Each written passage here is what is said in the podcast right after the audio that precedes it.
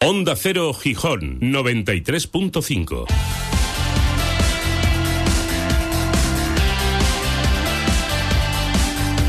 Y 39, 12 y 39 minutos de la tarde. Quedan horas para que se cierre la campaña electoral. Los partidos lanzan hoy sus últimas consignas e insisten en aquello de pedir el voto, que para eso está la campaña, a los electores que el domingo van a acudir a las urnas. Tenemos a un pendiente entrevista con la cabeza de lista de foro con la que yo tenía intención de desgranar su programa electoral como he hecho con el resto de los candidatos, pero la actualidad obliga, tras lo sucedido los eh, dos últimos días, a empezar por otros asuntos que, bueno, la verdad es que también marcarán la actualidad política de los próximos cuatro años. El miércoles nos dejó la imputación de los exdirectivos del puerto de Gijón. El jueves, ayer mismo, la sentencia del Supremo que ratifica la anulación del Plan General de Ordenación.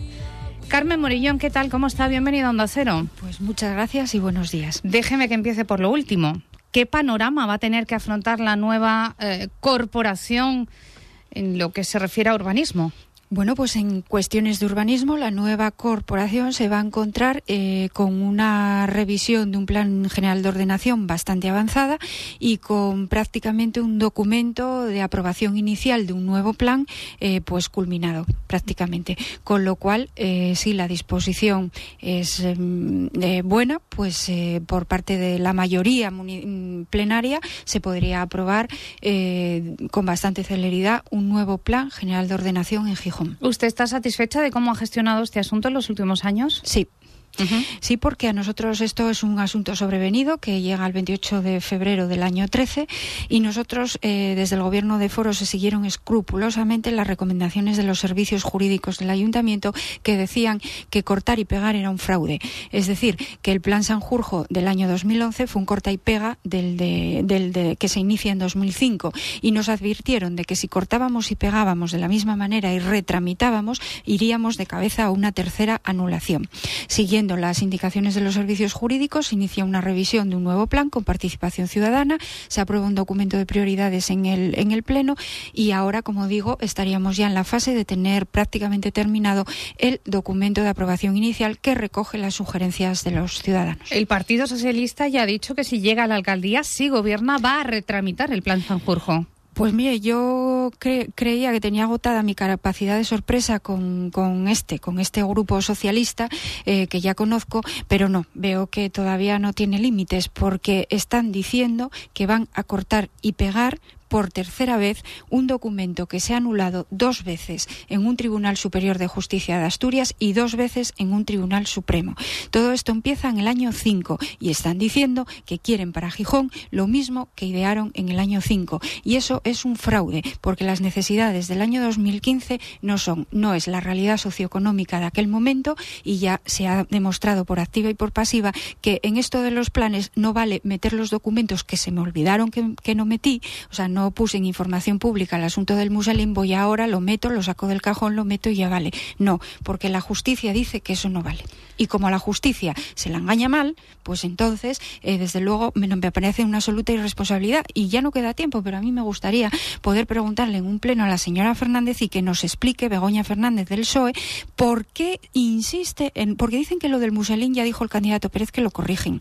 Pero por qué insisten contra las mm, marchas verdes, contra los tribunales de justicia en retramitar, querer retramitar Cabueñes, Granda y Castillo. ¿Por qué? Es que yo esa pregunta, esa respuesta no la sé y me gustaría tenerla, pero ya no queda tiempo. Oiga, la sentencia del Supremo abre definitivamente las puertas a reclamaciones patrimoniales que pueden ser millonarias. Bueno, no es la opinión eh, de los técnicos del ayuntamiento que ya estudiaron y tenían esta previsión porque ya se habían puesto en las dos cosas, en que el, el tribunal fallara de una manera o de otra. Y vamos a ver, lo que defienden los servicios jurídicos del ayuntamiento es que realmente lo que se indemniza no es una expectativa de suelo, o sea, una, o una expectativa que yo tenga sobre un suelo, sino que es lo que lo que se indemniza es si yo ya como promotor hice una serie de cosas y cumplí con mis obligaciones y empecé la tramitación y tuve unos gastos, pues entonces eh, sí que se indemniza porque me están ocasionando un perjuicio eh, la anulación del plan. Pero eh, los técnicos insisten en que se trata de cuestiones de documentos que se fueron preparando, documentación técnica y que en modo alguno podría suponer esas indemnizaciones millonarias que se dicen. Y desde ahí nos transmiten esa digo moderada eh, relativa tranquilidad. relativa tranquilidad. Ahora, lo que está claro es que esto está anulado, hay que afrontarlo. ¿Y cómo se afronta? Solo hay un camino, haciendo un nuevo plan. ¿Qué hizo Foro? No se quedó con los brazos cruzados. Nos, nos machacaron estos, estos tres años que, que el Gijón estaba paralizado. Mire, lo paralizaron ustedes, que cortaron y pegaron dos planes consecutivamente y, y, y, los anularon en los tribunales. Entonces, miren, no nos echa a nosotros la culpa. ¿eh? Nosotros cumplimos con nuestra obligación, iniciamos la revisión de un plan y ahora ahí está el documento para la próxima corporación. Oiga, el otro gran asunto de la semana que ha irrumpido con fuerza la mm. campaña electoral, en la recta final de la campaña electoral, tiene que ver con el puerto del Musel. Sí, claro. ¿Usted cree posible que todavía se amplíe la lista de imputados? Bueno, es una investigación que está en marcha y yo no tengo más datos, luego nada más puedo decir.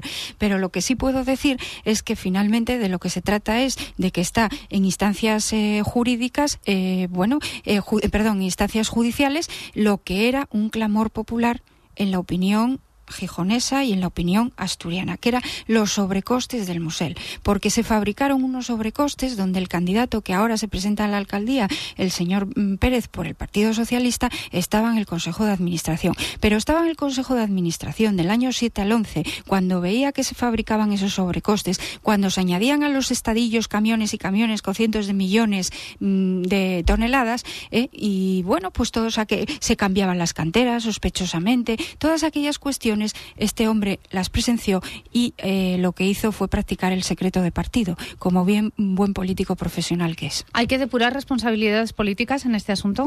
Yo creo que sí. O sea, es una etapa eh, de las peores que pasa Gijón, que pasa Asturias, y yo creo que hasta que no haya una depuración de toda esa etapa de, de gobiernos socialistas con responsabilidades en chanchullos muy notorios, hasta que no haya esa depuración, desde luego no podrá haber ni transparencia en el puerto ni se gobernará honradamente en Gijón, ni ninguna de estas cuestiones. Es prioritario que eso se depure. Tercer asunto destacado de la semana, el plan de vías. La visita ayer de la ministra de Fomento, Ana Pastor, de la que no sé si usted esperaba más. Pues sí, sí, yo francamente, para ser lo que considero una apuesta arriesgada, porque me parece que es tomar a los gijoneses y gijonesas como que somos tontos.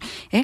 Entonces, me parece un engaño electoral en toda regla. Yo sí, aún lo arriesgado, como digo, porque yo no me atrevería, francamente, mire, yo no me atrevo a ir a un sitio a dos días de las elecciones a decir, pero en todo caso, si hubiera dicho, el mes que viene, yo como ministra de Fomento va vamos a habilitar el gobierno una partida extraordinaria para empezar la financiación del plan, pues oiga, bienvenida sea. Pero ¿qué dijo? Nada nada. Dijo, no dijo más que tonterías, porque eh, eso de un consejo de administración en junio, ¿para qué? Si en junio se está constituyendo la nueva corporación, el ayuntamiento, en julio se hará en la comunidad autónoma eh, pues el nuevo gobierno. Entonces, todo el mundo sabe que hay que cambiar, se procede a un cambio, mm, los partidos, lógicamente, eh, políticos, mm, se hacen los cambios en los miembros de los consejos. Esto no va a estar operativo hasta después del verano. Entonces, ¿qué nos viene a contar?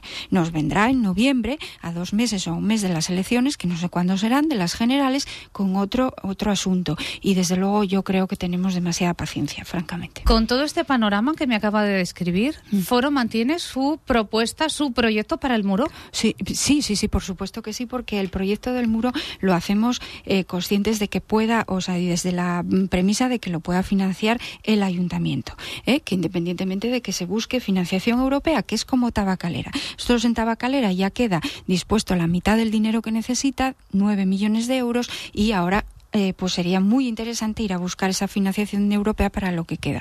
Y lo del muro lo proponemos y proponemos, como digo, algo que Gijón, como nos dice, como me dice la gente en la calle, hay que hacer algo en el muro. Pues efectivamente, porque hay que dar, aprovechar mejor ese espacio emblemático. En lo que estamos de acuerdo y nos une a la mayoría, soterrar el tráfico y dar más espacio al peatón. Y después eh, buscar una amplia mayoría que respalde un proyecto para eh, el diseño en superficie. Siempre con el condicionante de seguir en la alcaldía. Por supuesto, estamos hablando de propuestas. ¿Variarían algo los planes de empleo? Eh, los planes de empleo, si tenemos responsabilidades de gobierno. Mira, los planes de empleo nosotros, como no podemos estar eh, esperando qué gobierno va a haber en la comunidad autónoma a la hora de hacer el programa electoral y si va a tener en consideración a Gijón o no, o si va a querer hacer planes de empleo o no, pues nosotros dijimos una manera de asegurar unos mínimos es poniendo una propuesta en nuestro programa electoral que sea continuar con los planes de empleo municipales, pero ponemos cifras, ponemos mil contratos de duración de un año en estos cuatro años, que supone que es un importe, un, ya lo sabemos, tenemos cuantificado 12 millones de euros. Pero eso independientemente de que luego, ojalá, el gobierno de la comunidad autónoma pues también tenga sus planes de empleo eh, eh, eh, colaborando con los ayuntamientos y se pueda contratar a mayor número de personas. Pero como mínimo nosotros nos marcamos eso. ¿En las empresas municipales habrá más cambios? Pues no, en nuestro programa electoral no figura, decimos, seguir por el camino iniciado, que es mejorar la gestión, evitando pues por ejemplo los, los desmadres que hubo en la empresa municipal de aguas que ahora están en, entrarán en juicio próximamente y evitando esas cuestiones y ahorrando en todo lo que se pueda manteniendo el empleo público porque es la manera gestionar bien y de una manera eficiente. Una empresa es la mayor garantía para el empleo público. Ahí está ahí está en Tusa. Las eh, cuando deshicimos la operación de las cocheras la empresa empieza a quedar saneada se le libra de esa losa y esa es la mejor garantía lo que más podíamos ofrecer para los trabajadores y por el empleo público. Algunos de sus votantes dicen, en los últimos cuatro años, Foro se ha dedicado a poner esto en orden. Necesita cuatro años más para hacer cosas nuevas. ¿Esa afirmación va bien? Bueno, yo siento que sí, que pusimos mucho orden y que ahora tenemos una seriedad y un rigor en las cuentas que nos dan una tranquilidad para saber hasta dónde podemos llegar. Eh, en estos cuatro años fue una situación un poco frustrante porque lógicamente los ciudadanos quieren ver obras y quieren ver que se hacen cosas. Y bueno, los nueve millones estos que tuvimos que nos llegaron de una liquidación de Europa en enero del 14 fue los que nos permitieron hacer todas estas obras. Sabemos que eso es necesario, pero ahora ya sabemos que es posible que es posible porque se pusieron en orden muchas cosas y se ahorraron, mire, con las cocheras de Entusa estábamos, íbamos a estar pagando 5.000 euros al día de alquiler por unos garajes de, autobuses. Eso está quitado ya, está borrado. Y como eso, tantas cosas. Bueno, pues... ¿Qué van a hacer ustedes para em, contribuir en la reactivación de la economía local? Pues en la economía local entendemos que es el apoyo a las empresas, no hay otra manera. ¿Y la, cómo se apoya a las empresas? Eh, bueno, pues según ellos nos manifestaron, manifestaron ya en el 11 cuando, cuando nos reunimos con ellos. Mire, elimíneme las trabas administrativas, que yo pueda abrir un negocio lo más rápido posible, con el menor papeleo posible y con las menos molestias. La financiación, que el ayuntamiento, pues eh, en nuestro programa va una partida de 10 millones de euros en cuatro años para financiar a las empresas, pero ojo, no con ayudas a fondo perdido, no, con ayudas que luego vuelven al ayuntamiento y ayudan a otras empresas. ¿eh? Y después eh, con el, el apoyo directo a los autónomos autónomos y al pequeño comercio, eh, no solamente con ayudas con los microcréditos, que son para ayudas hasta 25.000 euros, sino también con cuestiones mm, como subvenciones o ayudas. Eh, pues quiero modernizar mi comercio, quiero poner un ordenador, quiero la venta, hacer la venta online. Bueno, todas estas cuestiones, o quiero adaptar mi local eh, para discapacitados y no puedo ahora en este momento, pues esas cuestiones. ¿Crecerá el parque científico? El parque científico no es que es que está creciendo permanentemente. Entonces nosotros ahí eh, bueno es que eso es un un, ahí hay una cantidad de, de, sabiduría, de buen hacer, pero yo lo que quiero decir es que ahí está el futuro, de, una parte muy importante del futuro de Gijón. Ya, se está, ya está gestada, ya se está desarrollando y yo creo que ahora el crecimiento es imparable con las empresas tecnológicas. Entonces, ¿qué queremos? ¿Hacia dónde queremos? Queremos hacia donde iba a ser el muro de Caboñes, es la propuesta del documento de prioridades del plan que hemos estado hablando que se está revisando y, desde luego, eh, es quizás a lo mejor la más lenta, la que más tarde en desarrollarse, pero de, con carácter inmediato se podría desarrollar hacia la parcela donde iba a estar la residencia de estudiantes. O sea, que está en la pecuaria, que hace esquina ¿Eh?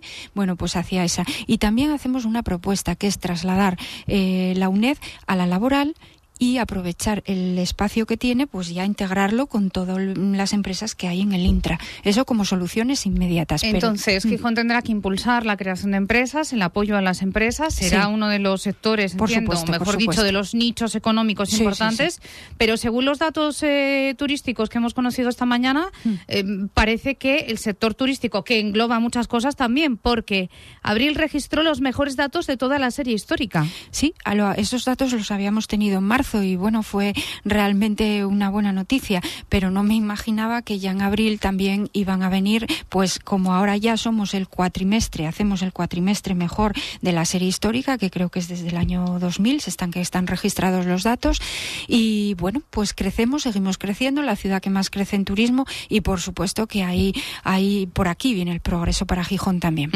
En estos cuatro años ha sido necesario incrementar los fondos de bienestar social, sí. básicamente para ayudas de emergencia. Eh, y parece que habrá que seguir haciéndolo. Pues sí, y por eso en nuestro programa electoral decimos como propuesta blindar las ayudas de emergencia, las, eh, las eh, becas comedor y las ayudas al alquiler. Hasta ahora lo hicimos, era un blindaje lo que había, porque se fueron incorporando todos los ahorros y a las partidas, porque tú programabas, mire, en el 11 el PSOE eran la partida 800.000 euros a las ayudas de emergencia. A finales del 14 son 2.300.000 euros, ¿eh? que se dice pronto. Entonces, ¿qué queremos decir? Con blindaje, manifestar explícitamente que si de nosotros depende del gobierno de foro, se, mm, se incrementarán las partidas presupuestarias, todo lo necesario para que nadie que cumpla los requisitos se quede sin ayuda porque no llega el presupuesto. 12.54, tenemos tiempo todavía. Como dice el PP, ¿se puede suprimir la plusvalía? Mire, yo eh, hoy mm, y nada más lejos que molestar al candidato Marín del PP, porque sabe que no es mi estilo y que hemos tenido en la campaña electoral, yo no, pero, pero que dice que no le dé clases de Dios me libres y yo no, mire, yo no pretendía dar clases a nadie y desde luego le pido disculpas y lo entendió así. Yo lo que quiero decir es que ante una propuesta tan clara y tan definida de un grupo político, pues yo me intereso porque yo tengo que pensar, pero que es que yo lo estoy haciendo mal y yo no bajo los impuestos, no propongo a los ciudadanos bajar los impuestos todo lo que se puede, estaría incurriendo, bueno, eh, eh, en un error tremendísimo, porque yo tengo voluntad de bajar los impuestos. Mi, mi filosofía filosofía es la de bajar los impuestos hasta donde se pueda. Entonces, consulto con los técnicos del ayuntamiento y digo, vamos a mirar el padrón actual y vamos a hacer un cálculo de esta cuestión. Y eh, los técnicos del ayuntamiento, que no nadie que asesore a Carmen Morillón, sino los técnicos del ayuntamiento con el padrón actual, dicen, mire, eh, suprimir la plusvalía supone renunciar a, a 13 millones de ingresos. Pero si además bajamos el tipo del IBI, como ya se ha bajado el valor catastral este año por primera vez en el 15 al 22 si ahora bajamos el tipo del 0,45 que tenemos, eh, que, que, Foro puso en el 15, a 0,40, en el año 17 el Ayuntamiento de Gijón deja de ingresar 42 millones, creo que eran.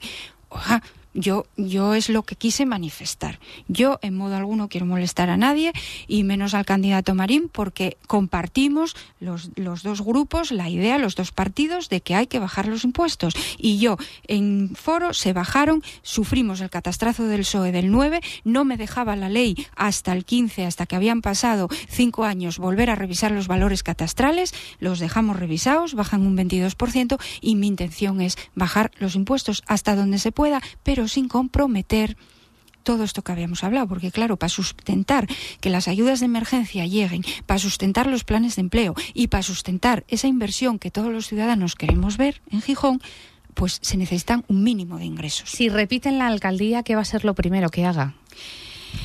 Culminar la revisión, la aprobación inicial del plan. Creo que ahora mismo es lo que más necesita Gijón. Estamos, necesitamos una seguridad jurídica. Fíjese que está vigente hoy el plan del 99 en este momento y entonces necesitamos esa seguridad jurídica porque en ello va el desarrollo económico de los próximos años de Gijón. Los próximos años van a ser los años del diálogo, de los pactos, del consenso. Sí, pero si ya lo fueron estos cuatro años, otra cosa es que los interlocutores no quisieran dialogar con nosotros, pero nosotros por escrito, ¿eh? hasta por escrito escrito, queríamos pactar, o sea, llegar a acuerdos por Gijón.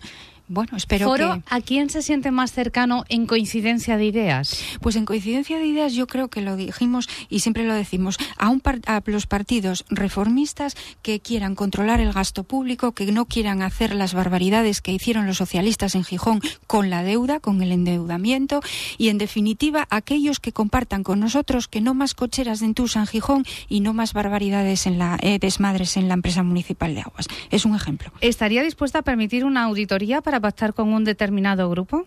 Por supuesto, pero si las cuentas tienen que ser transparentes, nosotros intentamos que lo sea. Que en las modos y maneras que es ahora no, no hay suficiente transparencia, pues, pues auditoría, lo que haga falta. Es una condición de ciudadanos, Sí, por eso sí, se lo sí, pregunto. por supuesto, por supuesto. Y otra condición ahí, de ciudadanos- ahí Ciudadanos no eh, va a patrimonializar lo que llevamos haciendo en foro cuatro años. Bajar los asesores y quitar deuda. No, no, porque ya está hecho. Otra condición que ellos ponen para el diálogo con quien sea es un pacto anticorrupción.